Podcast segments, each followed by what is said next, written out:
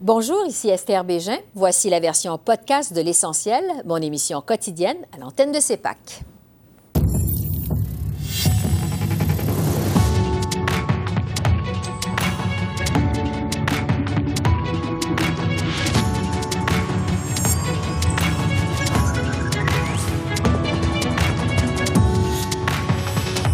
Ce soir, 258 millions en contrat pour GC Stratégie depuis 2015, dont plusieurs sans appel d'offres, selon la presse. Les conservateurs crient au scandale. On en débat avec notre panel de députés. Déchets nucléaires près de la rivière des Outaouais, des chefs des Premières Nations craignent une contamination et lancent un cri du cœur au gouvernement fédéral. Pré-COVID aux entreprises. Les PME s'endettent pour le rembourser selon un sondage. Le président de la Chambre de commerce du Montréal métropolitain répond à nos questions. Bonsoir, Mesdames, Messieurs. Les révélations selon lesquelles l'entreprise derrière l'application Arrivcan a reçu plus de 250 millions en contrat depuis 2015 ont monopolisé l'attention aujourd'hui à Ottawa. La presse rapportait ce matin que GC Stratégie a obtenu 140 contrats depuis 2015, dont 46 sans appel d'offres. Le ministre Duclos a révélé que son gouvernement a suspendu depuis le mois de novembre tous ses contrats avec l'entreprise. De leur côté, les conservateurs réclament dorénavant une nouvelle enquête de la vérificatrice générale. Le scandale du premier ministre Scam est en train d'élargir. Aujourd'hui, on apprend de Joël Denis Bellavance qu'une seule entreprise d'Arrive Scam a reçu 250 millions de dollars. Une entreprise avec quatre employés, un siège sous-sol dans un chalet, une entreprise d'informatique qui avoue de ne pas faire de l'informatique. Monsieur le Président, voyons donc quel bordel! Le très honorable Premier ministre. Évidemment, pendant la pandémie, on a tout fait pour essayer de protéger les Canadiens et sauver des vies, mais même dans une situation sans précédent, les règles doivent être suivies et tous ceux qui n'ont pas suivi les règles doivent faire face aux conséquences. C'est pour ça qu'on accueille euh, euh, avec euh, chaleur les recommandations de la vérificatrice générale et c'est pourquoi les, les autorités impliquées sont en train de faire leur travail. Oui, les Canadiens devraient avoir la vérité et nous nous attendons à ce que les enquêteurs fassent leur travail. Et pour la suite des choses, je retrouve notre panel de députés. Pour les libéraux, Stéphane Lauzon. Pour les conservateurs, Luc Berthold. Pour le Bloc québécois, Nathalie Sinclair-Desgagnés. Pour le NPD, Alexandre Boulris. Bonsoir, vous quatre. Bonsoir. Bonsoir. Luc Berthold, je commence avec vous. Les conservateurs, euh, vous avez parlé très vite de corruption dès lundi, mais avez-vous des preuves? Que c'est de la corruption? C'est pourquoi on demande une enquête de la GRC, puis on demande au gouvernement d'ouvrir les livres et de donner toutes les informations à la GRC, de ne pas bloquer l'enquête de quelque façon que ce soit. Écoutez, quand une application, comme je l'ai dit, euh, coûte 80 000 et que la facture termine à 60 millions, qu'on apprend que la firme qui a eu le plus de contrats est une firme de deux ou quatre personnes, ça a changé, ça a évolué durant la semaine, euh, qui opère à partir du sous-sol d'une résidence, d'un chalet ou d'un cottage, on ne sait plus, bien évidemment, que ça soulève beaucoup de questions. Et évidemment, quand on voit l'ampleur de ce dépassement de coûts, on ne peut pas faire autrement que d'avoir des soupçons de corruption. Nathalie Sinclair-Desgagnés au Bloc, est-ce que vous trouvez que les conservateurs vont trop loin quand ils parlent de corruption? Effectivement, euh, il faut attendre d'avoir les preuves avant d'accuser euh, euh, le gouvernement de corruption.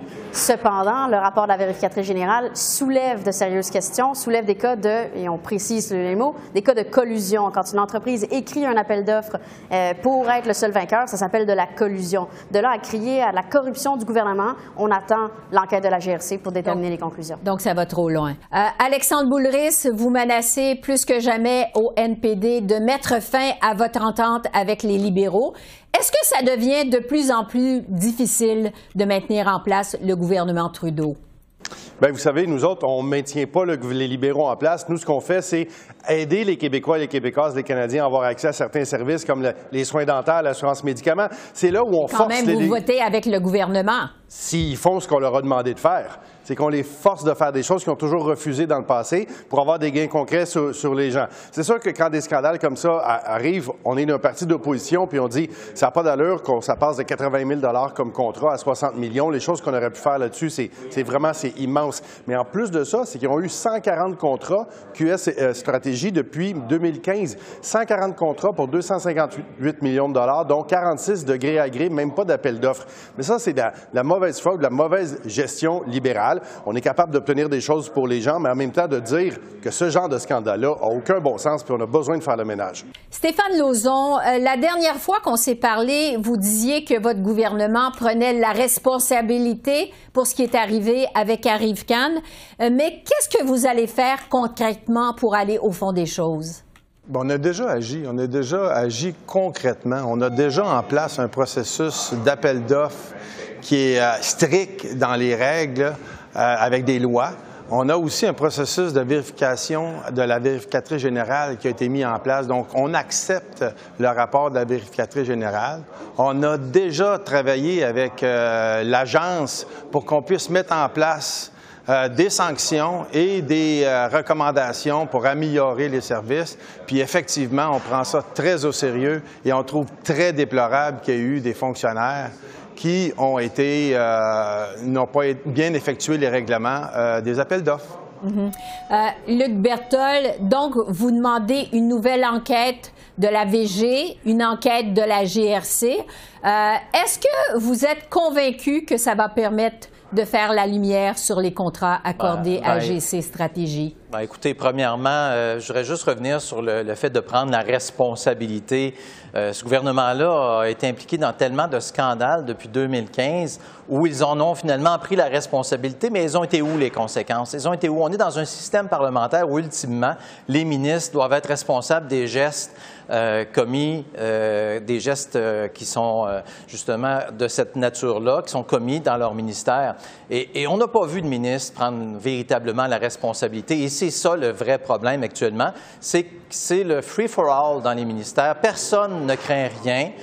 personne ne craint aucune représaille parce qu'il n'y a pas de système qui a été mis en place. Et contrairement à ce que M. Lauzon a dit, c'est pas eux qui ont demandé l'enquête de la vérificatrice générale, c'est tous les partis d'opposition qui avons forcé l'enquête par une motion que les libéraux euh, ont décidé de battre, d'essayer de battre, mais ça n'a pas marché parce qu'on est plus de membres d'opposition au gouvernement. On a créé l'enquête en novembre 2022 et les résultats sont sortis aujourd'hui. Et le pire, parce qu'ils sont sortis maintenant, on les connaît. Et le pire, aujourd'hui, on a appris que cette compagnie-là, la compagnie qui a eu le plus de contrats dans la rive scan, a été une compagnie qui, depuis 2015, a reçu un quart de milliard de dollars de contrats informatiques, alors qu'elle ne fait pas d'informatique. Donc, je pense que toutes les enquêtes sont nécessaires, mais ultimement, quel ministre va prendre la responsabilité? Quel premier ministre? Aujourd'hui, euh, le premier ministre a dit qu'il prenait la responsabilité, mais ça veut dire quoi pour lui? Ça veut dire qui, va payer pour tout cet argent-là qui a été gaspillé, qu'on ne verra plus probablement?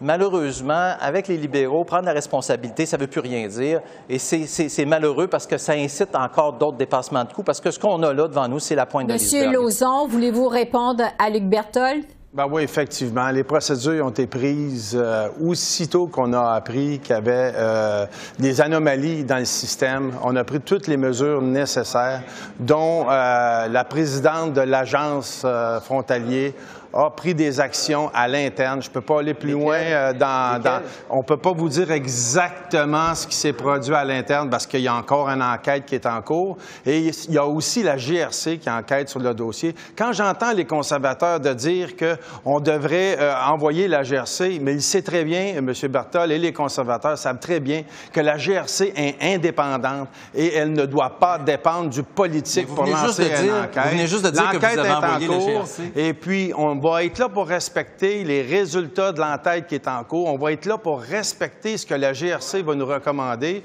et les sanctions qu'il va avoir, parce qu'il va avoir des sanctions, lesquelles, jusqu'à maintenant, il y en a eu, il va y en avoir d'autres, puis je ne peux pas vous en dire plus sur les sanctions. Nathalie Sinclair-Desgagnés, euh, qu'est-ce que vous proposez au Bloc pour faire la lumière sur tout ça? Mais moi, Mme Bégin, quand j'entends euh, un député euh, libéral dire qu'ils ont pris euh, des actions, je trouve ça vraiment honteux parce que ça fait depuis 2018 qu'on sait qu'il y a des problèmes à l'Agence des services frontaliers. M. Luc Sabourin, qui était un fonctionnaire qui a utilisé des termes comme corruption généralisée au sein de l'agence, le dit depuis 2018. Et pourtant, Plusieurs ministres libéraux se sont succédés et hier, la présidente de l'agence me confirmait qu'il n'y a pas eu de suivi de la part d'un ministre auprès de l'Agence des services frontaliers pour mettre de l'ordre là-dedans, pour faire du ménage. Donc, franchement, je trouve que c'est vraiment déplorable qu'on ose dire on s'occupe de l'affaire. C'est les partis de l'opposition, comme l'a dit M. Berthold, qui ont voté pour euh, une motion demandant à la vérificatrice générale de, faire, euh, de mener une enquête là-dessus. Nous, ce qu'on pense, c'est qu'il y a vraiment des problèmes profonds à l'Agence des services frontaliers et qu'on devrait mettre l'agence sous tutelle pour vraiment faire le ménage là-dedans. C'est pas normal? Pardon. Alexandre Bouleris, au NPD, vous insistez pour que les gens qui ont pris les décisions euh, rendent des comptes. Euh, qu'est-ce que vous proposez au juste? Bien, il faut, effectivement, on a voté aussi le, NPD en faveur de cette, enquête-là. On veut que les comités parlementaires appropriés se penchent sur la question. Évidemment, le dossier euh, est dans les mains de la, GRC. On verra ce qui va se produire. Je veux juste prendre un petit pas de recul. Là. Pour nous, au NPD, une tendance qui est vraiment dangereuse depuis des années, qui a commencé avec les conservateurs, puis amplifié, accéléré avec les libéraux, c'est notre dépendance envers les sous-traitants en général. Et là, là ce qu'on voit, ce qui risque qu'on va apprendre, c'est que là, c'est des, des, gens qui avaient un contrat, qui n'avaient pas les capacités de faire le travail, qui ont donné à d'autres compagnies. Fait qu'on a des sous-traitants, sous-traitants. Les fonctions publiques n'est pas capable de faire le travail parce qu'on donne ça à l'externe. Puis quand on donne ça à l'externe, c'est difficile de suivre. Ce qu'on voit en ce moment, c'est qu'il y a un manque de transparence, un manque d'imputabilité. C'est dû en bonne partie par un excès de sous-traitance. Oui. Euh, Stéphane Lauzon, là-dessus, mais vous savez, euh, tout le gouvernement fait affaire avec des agences, avec des sous-traitants, que ce soit en approvisionnement, que ce soit en, libre-échange ou dans toutes les transactions qu'on a à travers le Canada. C'est une norme connue à travers tous les pays qu'on travaille avec des agences ou des sous-traitants. Maintenant, il y a des normes qui sont en place, bien établies pour respecter ces normes-là, et ils vont faire en sorte que ces normes-là soient extrêmement bien euh, suivies à la lettre à l'avenir euh, pour des cas comme celui-ci. Oui. Euh, Nathalie Sinclair-Desgagnés, je reviens à vous sur cette idée de mise en tutelle de l'Agence des services frontaliers. Qu'est-ce que vous voulez exactement? On souhaite euh, que, par exemple, des personnes externes viennent faire une enquête approfondie et que s'il y a des sanctions amenées auprès de différents membres du personnel, qu'elles soient amenées. On souhaite euh, que le ménage soit fait à l'Agence de services frontaliers. S'il y a une question culturelle dans la manière de traiter, par exemple, avec des consultants, dans la manière euh, euh, de, trouver ça normal d'aller déguster un whisky avec un consultant alors qu'on le sait très bien, parce que moi j'ai été de l'autre côté, j'ai été consultante pendant plusieurs années, euh, on sait très bien qu'on ne peut absolument rien payer à un fonctionnaire. Donc s'il y a quelque chose euh, qui est plus généralisé au sein de l'agence, il faut qu'il y ait des gens de l'externe qui arrivent et il faut qu'ils mettent le ménage dans l'agence. Et on ne croit pas en ce que la présidente actuellement est capable de faire le ménage avec les moyens qu'elle a en ce moment. Et l'autre chose aussi, euh, on souhaite que l'agence ou le gouvernement du Canada aille rechercher l'argent des contribuables qui a été dépensé à tort. Donc, c'est important que les contribuables reçoivent cet argent-là, que le gouvernement aille chercher l'argent qui a été dépensé à tort. Luc Berthold, en quelques secondes, trouvez-vous que c'est une bonne idée que cette tutelle-là? Bien, je pense qu'en ce moment, on doit effectivement faire la lumière sur l'ensemble de l'œuvre, mais ultimement, la tutelle aurait dû être décidée par un ministre qui n'a pas pris la bonne décision, qui n'a pas osé faire les gestes, parce qu'il n'y en a pas eu d'action faite par le gouvernement pour corriger cette situation-là qui a atteint euh, ce qu'on a appris cette semaine comme révélation. Donc, euh, moi, je pense que sincèrement, il y a des ministres qui n'ont pas fait leur travail. Les ministres sont imputables devant le Parlement et devant la population canadienne, je pense qu'il y a un ministre qui devra euh, répondre de ces actes-là, c'est sûr. En fait, on n'a pas fini d'en entendre parler, c'est certain. Merci à vous quatre. C'est tout le temps qu'on a. Merci. Merci bonne soirée. Au revoir. Et pendant ce temps, à l'extérieur du Parlement.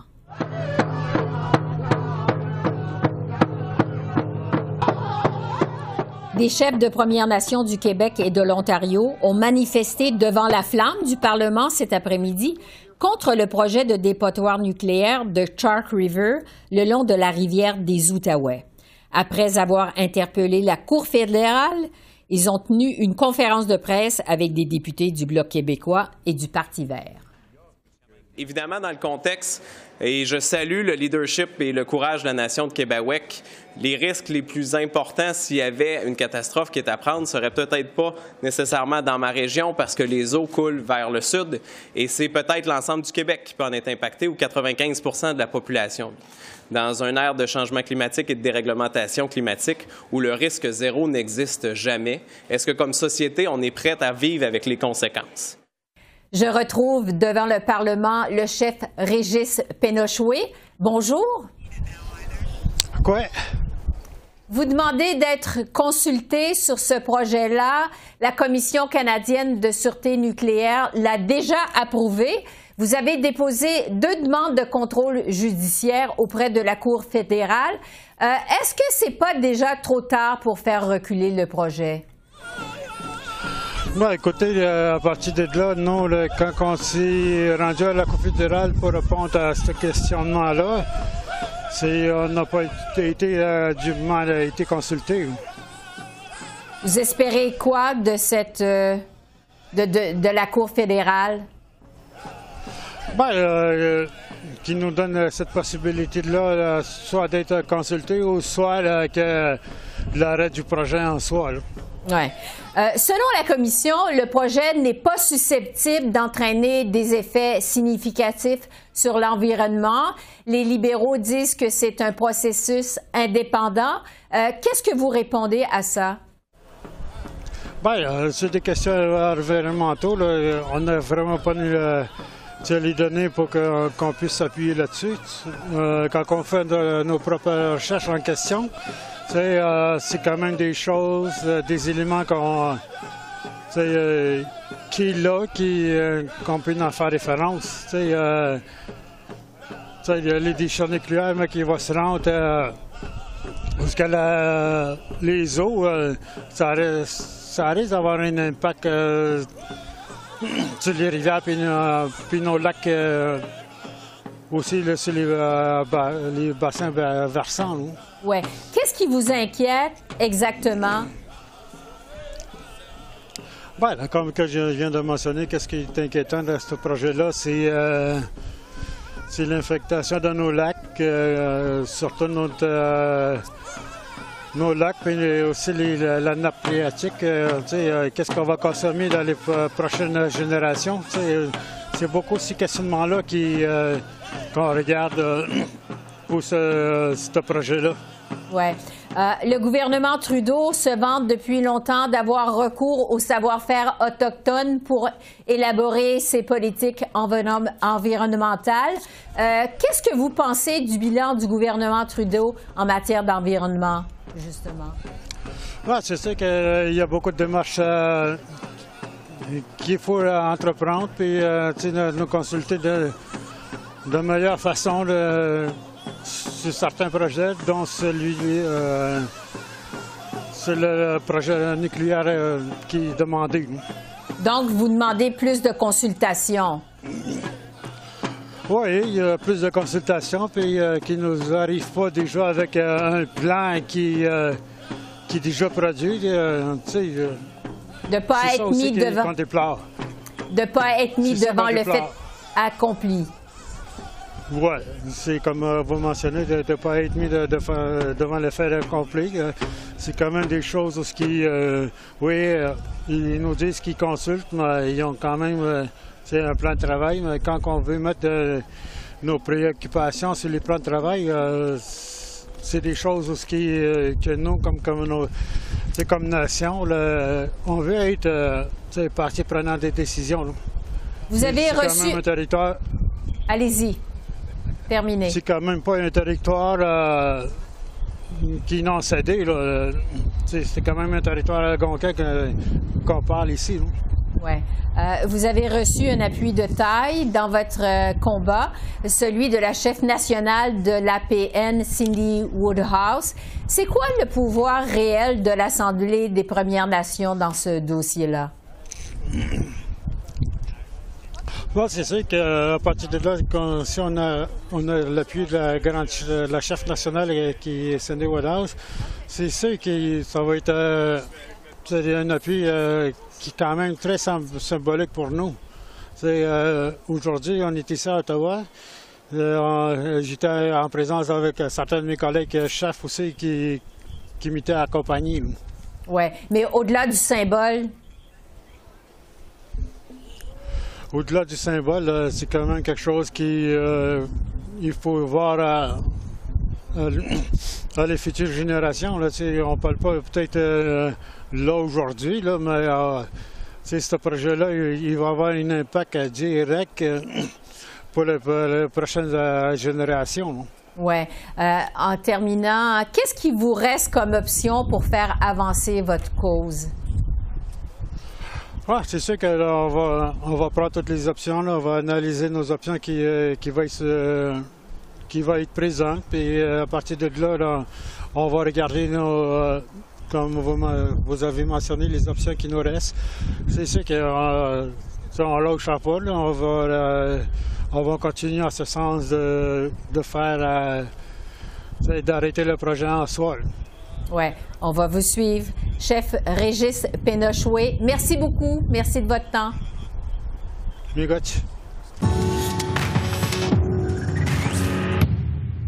Les PME s'endettent de plus en plus pour rembourser les prêts COVID. Ces prêts accordés pendant la pandémie par le gouvernement fédéral sont venus à échéance le 18 janvier. C'est ce que révèle un nouveau sondage de la Fédération canadienne de l'entreprise indépendante au total, 900 000 entreprises ont contracté un prêt COVID, plus de 750 000 l'ont remboursé, mais 180 000 ont dû emprunter à des banques ou à des prêteurs privés pour l'honorer. J'en ai discuté avec le président de la Chambre de commerce du Montréal métropolitain, Michel Leblanc. Bonjour Michel. Bonjour Esther. L'endettement général des entreprises canadiennes, on le sait, est déjà très élevé depuis la pandémie. Euh, qu'est-ce que vous entendez sur le terrain par rapport au prêt COVID? Ben, le prêt COVID est venu rajouter, si on veut, un stress financier sur beaucoup d'entreprises qui étaient vulnérables. Il faut se rappeler comment ça a fonctionné au plus fort de la pandémie. Il y a ce prêt aux conditions d'accès très, très euh, libérales, très faciles d'accès. Euh, beaucoup de PME s'en sont prévalues, certaines parce qu'il y avait un besoin immédiat, d'autres parce que ben, l'argent euh, pouvait servir. Et il y avait cette possibilité de dire si on rembourse après un certain temps, une partie du prêt est, pardonnée. On n'a pas à le rembourser. Euh, pour toutes les entreprises, ça n'a pas été si simple. on est sorti de la pandémie, forte inflation, inflation sur les coûts, difficulté d'approvisionnement dans certains cas, les taux d'intérêt qui montent. Et donc, ces entreprises-là n'ont pas remboursé entièrement le prêt et n'ont pas pu se prévaloir donc de ce pardon. Une entreprise, avant la COVID, ben, elle n'avait pas ce remboursement à faire. Au sortir de la COVID, elle a ce remboursement qu'elle devait faire sur son prêt. Et là, tout à coup, ben, elle a manqué, les entreprises ont manqué de capacité. Alors, c'est un choc. Les entreprises présentement euh, sont incertaines comment ça va se passer dans les prochains mois. Puis là, on parle souvent de petites entreprises, petites entreprises de services. Alors, on voit des faillites, on voit de l'anxiété euh, et on a posé des questions. Qu'est-ce que le gouvernement aurait pu faire? Euh, on a entendu des, gens qui disaient ben il fallait retarder. il aurait fallu donner un, un, délai plus long. Moi, je dois vous avouer que ceux qui n'ont pas pu le faire, jusqu'en janvier, j'en doute qu'il aurait été capable d'ici juillet ou d'ici janvier de l'année prochaine. Je suis pas sûr que la solution, c'était de rallonger le délai, mais il y en avait d'autres solutions. Oui. Donc, euh, le gouvernement a bien fait de ne pas reporter à plus tard, encore une fois, je dirais, le remboursement du prêt COVID. C'est ce que vous êtes en train de nous dire, que ça n'aurait rien changé. Je vous dis que le gouvernement, à mon avis, devait à un moment donné dire il y a une date, et c'est celle-ci. Mais le gouvernement aurait pu faire autre chose. Si on comprend la mécanique qui se passe, c'est que du point de vue des banques, on a prêté avec cette garantie gouvernementale, ce qui fait que les banques ont prêté sans risque. Le gouvernement a maintenu les conditions et si les banques renégocient avec les petites entreprises, rappelons-nous, là, les petites entreprises doivent maintenant rembourser, il y a un délai pour faire ce remboursement. Les petites entreprises ont dit aux banques, d'accord, pouvez-vous rallonger la période? Et là, les banques ont réalisé que si elles rallongent la période, elles perdent la garantie gouvernementale.